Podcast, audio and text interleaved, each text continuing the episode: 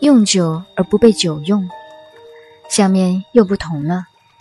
如果也是属于孔子研究《易经》所说的话，那么可能孔子去年的新的报告和前年的新的报告又不同了。我们先看原文：“潜龙勿用，下也；现龙在田，食蛇也；终日潜潜，行事也；或跃在渊，自是也；飞龙在天，上至也。”亢龙有悔，穷之哉也！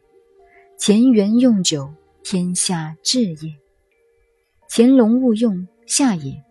下这个字的意思太低了。现龙在田，食蛇也。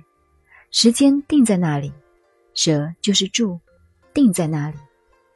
终日前前行事也，这是对做事而言。或跃在渊，自是也。是自己准备试探一下，飞龙在天上至也，上面最好的现象，天下太平的境界。亢龙有悔，穷之灾也。到了极点，前面再没有路走了。乾元用九，天下治也，整个是好的，天下太平。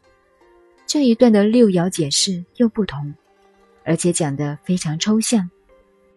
潜龙勿用，阳气潜藏；现龙在田，天下闻名。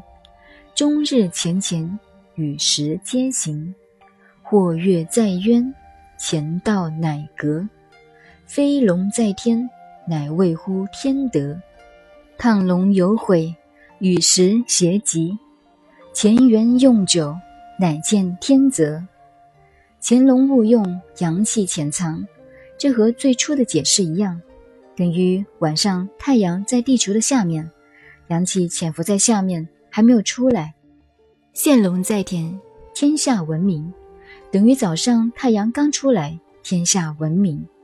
我们注意“文明”这两个字出自《易经》，实际上文章与光明两个意思的联合。文章就是指万物摆在宇宙间的美丽现象。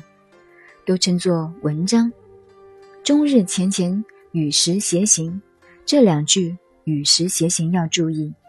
刚才说过，《易经》的整个精神也可以说是时。这几句话是重要的话。孔子告诉我们要跟着时代在变，在进步。做人也好，做事也好，要认清楚时代，把握时代，同时进步，不能落伍。这是中国文化的精神。或跃在渊，前道乃革。到了第四爻，由内到外，这是一个变革、变更的现象。飞翼龙在天，位乎天德，这是讲位，到了最高处了。亢龙有悔，与时皆吉，时间不属于自己的了，时间到了顶。乾元用酒，乃见天泽，是说。乾元用酒，以天地为法则，天地造了万物，但是不支配万物，也没有把万物收回来，所以用酒而不被酒用。说到这里，可以告诉大家，任何一卦的解释都是不固定的，都是靠自己的观念来解释，个人的见解不同，卦的解释也就见仁见智了。现在我们继续讲。